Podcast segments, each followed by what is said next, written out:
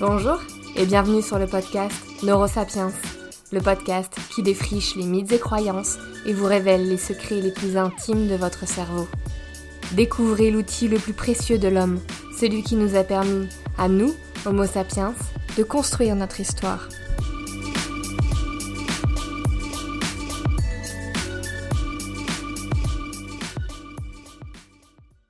Bonjour, je suis ravie de vous retrouver cette semaine pour un thème qui me passionne et qui j'espère vous fascinera autant que moi. Je vais parler aujourd'hui du chamanisme et notamment de la transe chamanique. Quand j'étudiais encore la psycho, une camarade de classe avait fait un exposé sur le sujet en cours de psychologie sociale. J'avais été tellement fascinée que je m'étais mise à dévorer les livres sur le sujet les semaines qui suivirent. Je suis donc d'autant plus excitée de vous parler de ce sujet. Allez, avant de commencer, un petit tour par les témoignages.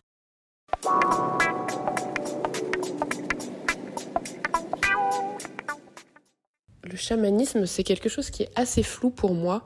Pour certains, ça veut dire des choses très perchées et pour d'autres, c'est juste un retour à la nature. Donc, euh, j'avoue pas vraiment comprendre euh, le sens de, ce mot-là et, ce qu'on doit ou, ou, peut y mettre derrière. Alors, pour moi, le chamanisme, euh, ou en tout cas ce que j'en sais, c'est une relation entre le visible et l'invisible. C'est une pratique assez floue, mais qu'on peut euh, rapprocher finalement euh, de certains de nos concepts. Je pense notamment à l'instinct, au sixième sens et à l'inconscience. Mais ça reste pour ma part quelque chose d'assez abstrait encore. Après, en ce qui concerne la transe chamanique et le fait d'être connecté avec le monde des esprits, je n'y crois pas. Mais le fait de rentrer dans un état second et d'être connecté à des sentiments inconnus, ça, ça me paraît plus semblable et je le mettrai d'ailleurs en perspective avec l'hypnose. Euh, est-ce que tout le monde peut rentrer en transe Oui et non? Si on compare à la méditation, oui, car ça dépend euh, de la pratique, de la patience et de l'entraînement. Maintenant, non, car certaines personnes doivent être plus aptes euh, que d'autres à rentrer en connexion avec ce type de sentiments inconnus. Euh, et ça, c'est la, part, euh, la part de mystère euh, également de ce concept. La transe chamanique, je, je ne sais pas si j'arrive à, vraiment y croire. J'ai plus l'impression que un chaman serait un bon comédien ou, ou quelqu'un qui, qui sait exploiter les, les croyances et, et les besoins des gens autour de lui en faisant croire peut-être qu'il a des pouvoirs spéciaux Maintenant, euh, j'avais été voir le film avec euh, Cécile de France, Un monde plus grand. C'est vrai que euh, ça, peut être troublant en fait de voir une femme qui elle-même n'y croit pas, qui finalement se, retrouve dans cette situation-là, mais je, dois reconnaître que j'ai plus tendance à penser que c'est parce qu'elle n'allait pas bien ou qu'elle s'est laissée, laissée emporter par, par de l'alcool ou ou, euh, ou autre chose euh, qu'un véritable état de transe.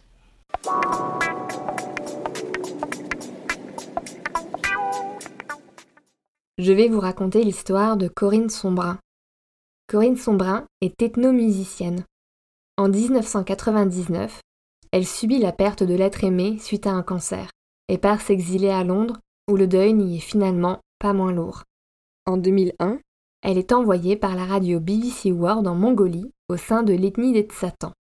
Son travail consistait à récolter des sons dans le cadre d'un reportage sur les traditions chamaniques.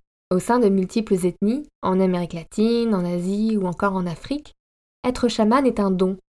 Son rôle est d'induire la cohésion sociale et de faire le lien entre le monde des humains et le monde des esprits, dans le but de guérir. Les esprits sont les responsables du maintien de l'harmonie dans le monde. Lorsqu'une personne fait une action qui déstabilise l'harmonie du monde, les esprits envoient alors à la personne une alarme qui se matérialise sous forme de problèmes dans la vie quotidienne. Dès lors que la personne rencontre des problèmes, elle prend conscience qu'elle a ennuyé les esprits. Mais très souvent, elle ne sait pas pourquoi. C'est là que le chaman entre en scène. Lors de cérémonies bien particulières, la personne adresse son problème au chaman, qui rentre alors en transe au son d'un tambour, parfois avec l'aide de substances et d'alcool, pour interroger le monde des esprits, connaître la raison de leur colère et soigner ou aider la personne. C'est en assistant à sa première session de chamanisme menée par le chaman Bajir que Corinne Sombrin, au premier son de tambour, se met à rentrer en état de transe. Elle tremble, agit et hurle comme un loup.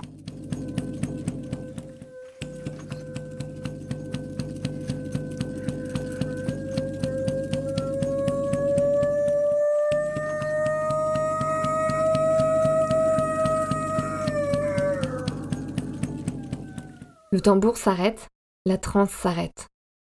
Le chaman se tourne vers elle en colère et lui dit Pourquoi ne m'as-tu pas dit que tu étais chaman? Corinne lui fait comprendre qu'il y a erreur. Mais le chaman lui rétorque Non, si le tambour t'a fait cet effet-là, c'est que tu as le don, tu as accès au monde des esprits. Baldir lui fait alors comprendre que sa destinée est d'être chamane et qu'elle doit se former à le devenir en restant ici durant trois ans. Si elle refuse, si elle ne fait pas ce que les esprits ont décidé pour elle, elle créera un déséquilibre dans l'harmonie du monde, et ce qui va arriver dans sa vie, c'est une suite de problèmes graves et douloureux. Alors bien sûr, Corinne était extrêmement sceptique à l'écoute de cette prédiction de mauvais augure. Elle se demande comment se fait-il qu'à 40 ans, elle fasse une expérience que la société rationnelle dont elle est issue, cette société savante et organisée, est totalement incapable d'expliquer? Elle finit finalement par accepter de venir plusieurs mois par an pour se former. Ce ne sont pas les menaces de problème qui l'ont convaincue, mais l'idée que le chaman puisse communiquer avec l'esprit des morts. Lorsque son conjoint est décédé cinq ans plus tôt, il s'était juré de se retrouver. Le chamanisme lui offrait la perspective de renouer avec l'homme qu'elle avait perdu.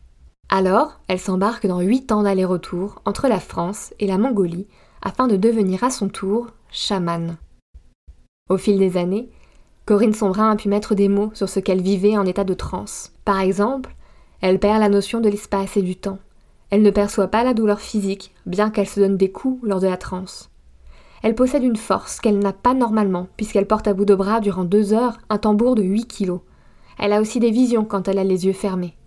Mais surtout, elle perçoit des espaces disharmonieux autour d'elle. Et lorsqu'elle les perçoit, elle se met à émettre des sons langage et chants inconnus dont elle a l'impression qu'ils vont apporter à ces espaces ce dont ils ont besoin pour retrouver leur équilibre. Elle raconte aussi que ces sens sont comme détournés de leur fonction de base, comme si elle atteignait un niveau 2 de fonctionnement de ses sens, un peu comme une évolution de Pokémon. Elle ne voit pas la disharmonie, par exemple, mais elle la sent. Elle renifle les dissonances et chante pour les corriger. Elle développe le lien avec la nature, qui est indissociable de la transe.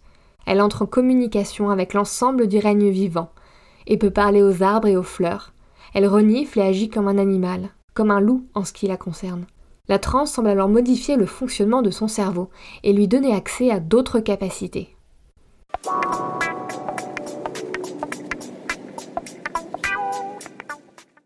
Sa formation de chamanisme arrivant à sa fin, Corinne Sombrin rentre alors en contact avec le professeur Pierre-Flore Henry, qui est neuropsychiatre à l'hôpital d'Alberta au Canada, afin d'entamer un projet de recherche. Curieuse, Corinne veut étudier le fonctionnement de son cerveau en état de transe. L'outil utilisé pour mesurer le fonctionnement de son cerveau s'appelle un EEG, un électroencéphalogramme. Ce sont des électrodes qu'on va venir placer sur le cuir chevelu afin de mesurer l'activité électrique du cerveau. Problème, son tambour permettant l'entrée en transe ne pouvait être utilisé à côté d'un EEG, parce que c'est un matériel très fragile. Elle a donc dû apprendre à rentrer en transe sans son tambour, par la simple volonté. Alors que dans le monde entier, les transes sont induites par des substances ou par un tambour, Corinne est entrée en transe en reproduisant les gestes particuliers qu'elle effectue en transe. Son cortex moteur, responsable des mouvements, s'est donc activé comme lors d'une transe ce qui aurait induit le reste du cerveau à faire de même. Le professeur Florent Henry et son équipe ont ensuite comparé les résultats de son cerveau en état de repos et en état de transe. Dans un état de repos, le fonctionnement cérébral de Corinne était tout ce qu'il y avait de plus normal. Mais en état de transe, les tracés de son EEG étaient complètement fous. Les conclusions des chercheurs étaient sans appel. L'activité électrique du cerveau de Corinne en transe ressemblait à l'activité électrique de trois pathologies en même temps la dépression grave, la schizophrénie et les troubles maniaques. À la seule différence que Corinne Sombrin a la capacité de mettre son cerveau sain dans des états pathologiques et d'en revenir par la simple volonté, sans garder aucune séquelle.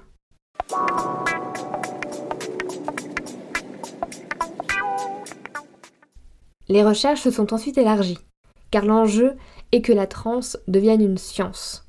Les chercheurs vont donc tenter de reproduire les observations de Corinne sur un nombre plus important de personnes, des personnes comme vous et moi. Pour cela, Corinne a créé un son, une musique, regroupant les rythmes particuliers du tambour qui semblent déclencher la transe. Ces sons ont été passés en boucle lors d'un stage appelé Trans et Création à l'École supérieure des beaux-arts de Nantes en 2015. 80% des étudiants sont partis en transe à la première écoute et 90% aux suivantes. L'année d'après, Corinne a lancé un programme de recherche avec 600 volontaires, où ici encore, 90% de personnes étaient réceptives à la transe. Ces états de transe sembleraient être beaucoup plus communs qu'on ne le pense et pourraient être un potentiel inexploité de l'homme plutôt qu'une psychopathologie ou un don.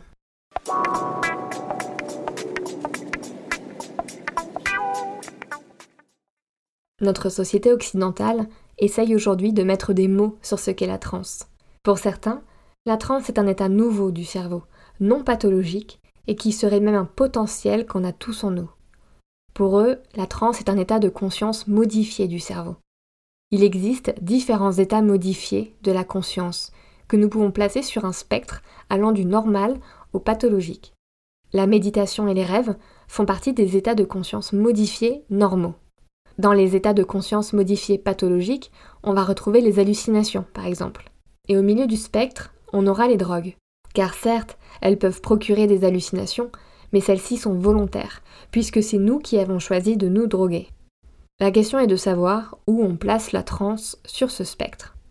Pour d'autres personnes, la transe permet d'accéder à un modèle de perception de la réalité qui est augmenté.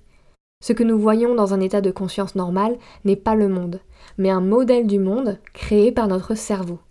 Et la transe serait un moyen d'accéder à ces informations qui sont autour de nous, mais qu'on ne percevrait pas dans un état de conscience ordinaire. En effet, le cerveau fonctionne comme un filtre. Il reçoit des milliers d'informations à la seconde, mais toutes ne sont pas conscientisées et utilisées. Le cerveau sélectionne seulement celles dont nous avons besoin et qui nous sont pertinentes. Pendant la transe, le nombre d'informations perçues et traitées par le cerveau augmenterait.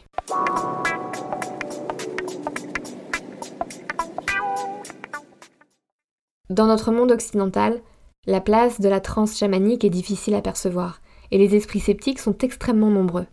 Mais s'il y a un domaine qui accepterait d'intégrer cette pratique comme une norme, c'est la médecine, et notamment la psychiatrie. Des médecins se demandent si la transe pourrait avoir un rôle à jouer pour favoriser la guérison de nos maladies occidentales. Par exemple, certains postulent que les personnes psychotiques seraient coincées dans un état de conscience altéré, et que les chamans pourraient les ramener à un état de conscience ordinaire. Ethnologiquement parlant, la transe est très répandue à travers le monde.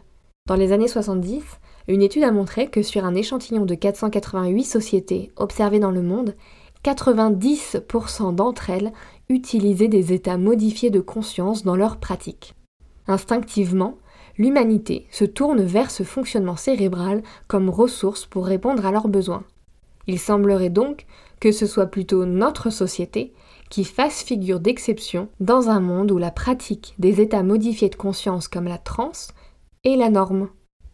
Pour finir, pour les curieux qui se demandent si Corinne Sombrin a réussi à rentrer en contact avec son amour perdu, la réponse est oui. Durant sa formation, après une transe, elle partit marcher dans la vallée et se retrouva autour de petits tas de pierres que les Mongols édifient à l'entrée des vallées. C'est là qu'elle entra en contact avec lui. Ses sens étaient en alerte. Elle sentit sa présence et le vit. Elle lui prit la main et ils discutèrent.